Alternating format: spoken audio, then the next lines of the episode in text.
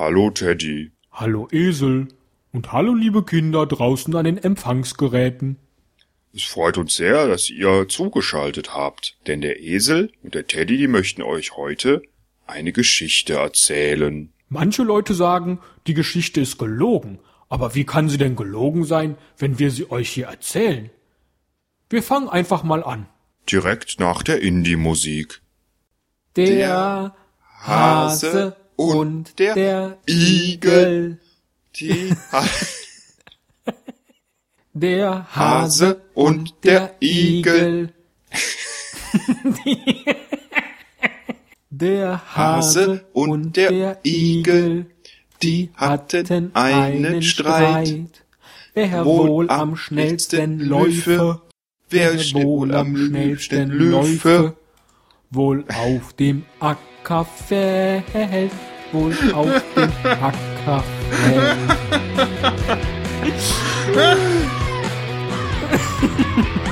Cast, ein Pod, gesprochen wird hier flott.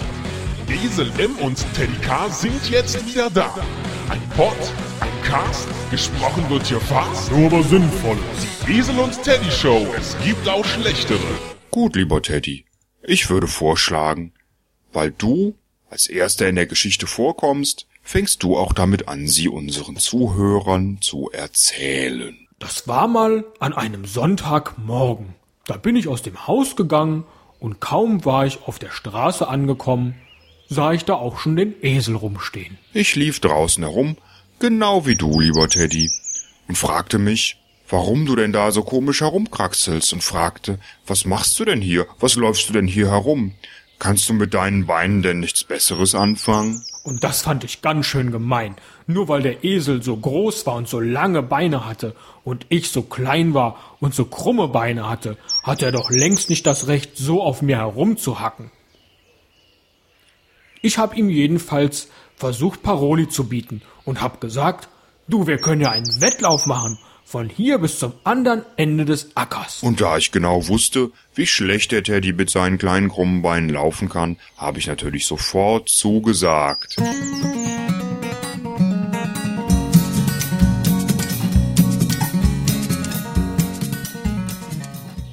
Der Teddy aber wollte zunächst frühstücken gehen und für eine Stunde wieder nach Hause. Und zwar habe ich das unter dem Vorwand gemacht, da meinen Wetteinsatz zu holen. Einen Golddukaten und eine Flasche Brandwein. Denn ich wusste, das ist genau das, was der Esel will. Und so hat er sich ja auch auf die Wette eingelassen. Leider habe ich das getan. Ich muss es zugeben. Was du dann nämlich zu Hause gemacht hast, das habe ich nicht geahnt. Zu Hause habe ich dann nämlich mit meiner Frau gesprochen und hab ihr gesagt, du, ich hab mit dem Esel einen Wettkampf vereinbart. Und sie hat die Hände überm Kopf zusammengeschlagen, wie ich das denn tun konnte. Und dann sagte ich zu ihr, du, gar kein Problem. Wir gewinnen. Ich gewinne den Wettlauf immer, wenn du mir hilfst. Zieh dich einfach so an wie ich und warte am anderen Ende des Ackers. Und sobald der Esel da ankommt, sagst du, ich bin schon da.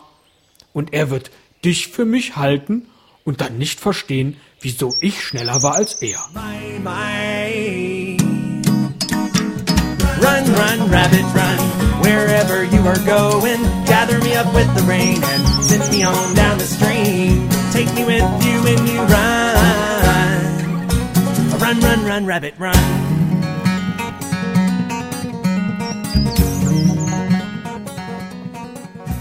Und genauso hast du es dann auch getan. Und ich bin darauf hereingefallen. Ich lief los und lief und du bliebst einfach stehen. Und am Ende, am Ziel, warst du auf einmal schon da und ich verstand nicht, dass es eigentlich deine Frau war und war ganz verärgert und sagte, nein, das kann nicht sein. Wir laufen sofort zurück, noch einmal, und ich lief zurück. Und da standst du nun wieder. Und ich sagte, nein, das kann nicht sein. Und noch einmal. Und ich lief zurück. Und da stand deine Frau.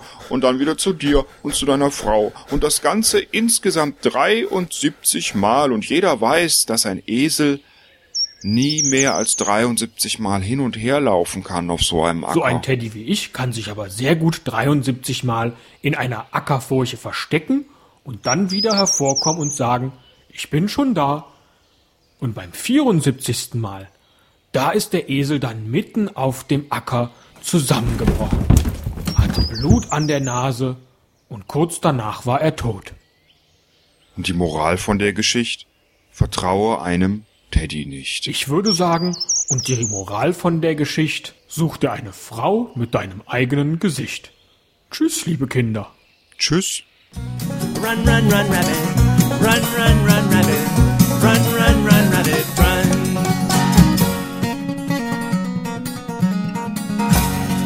Kann das wirklich die Moral von der Geschichte sein? Such dir eine Frau, die genauso aussieht wie du. Naja, ich denke schon, dass es bei dieser Geschichte, und damit gehe ich ja auch mit den meisten Interpretanten ähm, dieses kleinen Märchens ähm, d'accord, dass es darum geht, dass man ähm, einerseits sich jemanden an seine Seite suchen sollte, der einem sehr ähnlich ich ist. Ich glaube, ähm, dass das nur so ein Nebenaspekt in der Geschichte ist. Ich glaube vielmehr, was zählt, ist das Verhältnis zwischen dem Teddy und dem Esel, oder soll ich Hase und Igel sagen, und ähm, äh, die Auseinandersetzung und der Konflikt, der aus diesem ständigen Wettkampf hervorbricht. Also die beiden koexistieren zunächst nebeneinander, leben nebeneinander, wahrscheinlich über viele Jahre, das wird in der Geschichte leider nicht erwähnt, und plötzlich kommt es zum Ausbruch. Warum? Beide gehen ihren täglichen Geschäften nach und irgendwer macht einen komischen, seltsamen Spruch, verletzt den anderen und schon geht's los. Das steht für mich ganz klar. Ja, aber das liegt ja in erster Linie vor allem an der Standesungleichheit der beiden. Es ist ja schon, es geht ja schon klar aus der Geschichte hervor, dass du dich für was Besseres hältst, vermutlich sogar beruflich, sozial, wie auch immer besser gestellt bist und mich gleichzeitig dafür verachtest, dass ich es nicht bin. Denn du lachst mich ja aus aufgrund meiner Körpergröße. Ich weiß nicht, ob man so weit gehen kann und das gesellschaftlich interpretieren kann. Denn die Zeit, in der das Ganze ja geschrieben wurde und entwickelt wurde, war ja nur eine Zeit, die lange, lange, lange vor irgendwelchen sozialen Revolutionen stand. Ich glaube, so weit haben die Leute damals noch gar nicht gedacht. Die waren froh in ihrer Knechtschaft. Die waren froh als Leibeigene. Ja, aber ein Ungerechtigkeitsgefühl. Etwas, dass da was nicht stimmt, dass es nicht in Ordnung ist, auf dem anderen herumzuhacken. Vielleicht sogar 95 Episoden lang immer so zu tun, als sei man der Bessere. Das ist etwas, was ganz tief in der menschlichen Seele verwurzelt ist. Und dann ist man einfach froh, wenn man jemanden an seiner Seite hat, von dem man weiß, er ist so ähnlich wie ich, er unterstützt mich, er hilft mir sogar bei einem Wettkampf, bei dem am Ende der Gegner brutalst stirbt. Das heißt, mit wem willst du in Zukunft Podcast produzieren? Mit deiner Frau? naja, du hättest ja nicht mal jemanden. das stimmt. Laut der Geschichte. Das stimmt, das ist richtig. Ähm, Vielleicht sollte man mal in diese Richtung denken, dass man einfach ähm, daran sehen kann, dass schon zu Zeiten der Gebrüder Grimm und noch davor das Single-Dasein als solches verachtet wurde. Und dass das die Leute sind, die dann nach 73 One-Night-Stands beim 74. Mal sterben oder HIV-positiv sind. Du sagst jetzt also, dieser Wettlauf ist mit einem One-Night-Stand zu vergleichen. Das hieße ja, dass da eine Beziehung besteht zwischen den beiden. Soweit wollen wir das Ganze, gerade wenn wir in Richtung Podcast gehen, dann vielleicht nun doch nicht interpretieren.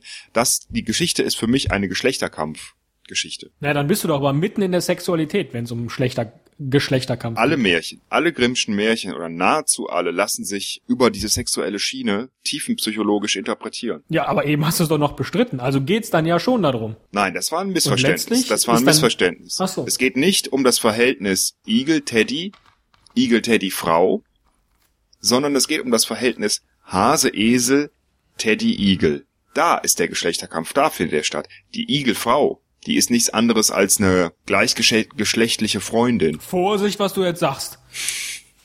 Im übertragenen Sinne. Ähm, insofern ähm, ist, ist der, der Mann, der Hase, als der derjenige, der alleine zurechtkommt, der alleine lebt, der leicht arrogant ist, der stärker ist, der schneller ist, der gehobener vielleicht tatsächlich ist, der mehr der Gentleman ist, der höflicher ist, dem das alles sehr wichtig ist, das überlegene Geschlecht gegenüber der Frau, die allerdings den Mann, obwohl körperlich unterlegen, durch geistige Fähigkeiten, also dieses Rumtricksen, wieder hinters Licht führt. Und genau das ist es ja, was die Frauen mit den Männern machen. Sie verarschen sie. Ne? Das heißt immer, dass äh, die Männer die Frauen verarschen und mit denen machen, was sie wollen. Nein, so ist es nicht. Das Problem, ehrlich gesagt, ist, ähm, wenn dein Sprechanteil so hoch ist in der Show, dann kann ich dir immer irgendwann nicht mehr folgen. Ich habe jetzt gerade nicht mehr verstanden, wer von welcher Seite wen beschuldigt, anschuldigt, sich selbst für besser hält. Ich hatte jetzt kurzzeitig gedacht, du würdest dich als Gentleman darstellen, aber am Ende bist du tot. Es ist so ähnlich wie Henry Maske. Er war auch jahrelang der Gentleman und dann kam sein letzter Kampf. Und auch du hast hier eben in diesem Märchen deinen letzten Kampf geboxt. Da kannst du dann sagen, draußen sind die Fans, Frauen wie Männer, geschlechtsneutral.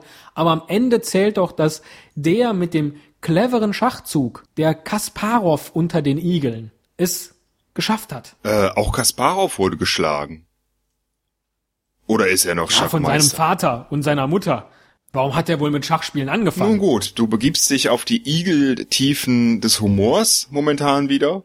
Aber das ist ja auch in Ordnung. Ich habe das Ganze ja gar nicht in Richtung Podcast interpretiert. Das warst du ja wieder. Vielleicht brauchst du ja auch keine Igel, sondern eine Katzenfrau. Eine Mattkatzenfrau oder sowas. Und schon fluppt es wieder. Und ich mach den, den Hasencast. Das wär's doch. Der Hasencast. Jetzt nur mit Hase. Oder ich bin vielleicht der falsche Hase. Der falsche Hasencast. Also ich glaube, das Einzige, was du machen könntest, wäre ein Podcast, der sich da nennt Pottsau. Der kam völlig unvorbereitet. Das ist ja unglaublich. Nein, äh, ich, Also ich wenn schon, wenn schon ein anderes Tier, dann ungefähr in diese Richtung, dann sind wir auch aktuell bei Schweinegrippe. sauber. Pottsau mit Schweinegrippe. sauber. Nein, ich mache, ich mache einen Podcast, ähm, der wird hauptsächlich ja auch versaut, niederträchtig, betrunken, äh, alkoholisch, proletarisch sein und der wird sich nennen der gute Pott. Du driftest ab. Ich glaube, du hast einfach keine Chance hier, gesellschaftspolitisch irgendwie das Ganze in eine Richtung zu interpretieren, bei der man dann sagen kann, ja, ich bin auf Seiten Esel Müllers, ich glaube an das Schnelle im Hasen, ich glaube, dass das Listige des Igels nicht rechtens ist in dieser Welt. Und dann ist man auch sehr schnell argumentativ einfach an einem, an einem Punkt angekommen, wo man sagt, mit dir besser nicht, lass uns doch lieber Blödsinn-Podcast machen und nicht ernsthafte Märchen wiedergeben. Und so bin ich diesmal der Igel, denn ich habe dich jetzt genau dahin gebracht, wo ich dich immer haben wollte. Ach, die ganze Woche hier von einer gesellschaftspolitischen Diskussion, ähm, die Werte von Grimms Märchen in unserer heutigen Zeit was erzählen, aber eigentlich willst du nur mit mir irgendeinen Blödsinns-Podcast in Zukunft machen? Viel Zeit hast du nicht mehr, die 100 ist ja bald. Hm, Schauen wir mal, was da noch so kommt und was da ist und was ich eigentlich will. Manchmal weiß man's ja selber nicht. Na gut, hast du recht. Dann lass uns zum Abschied.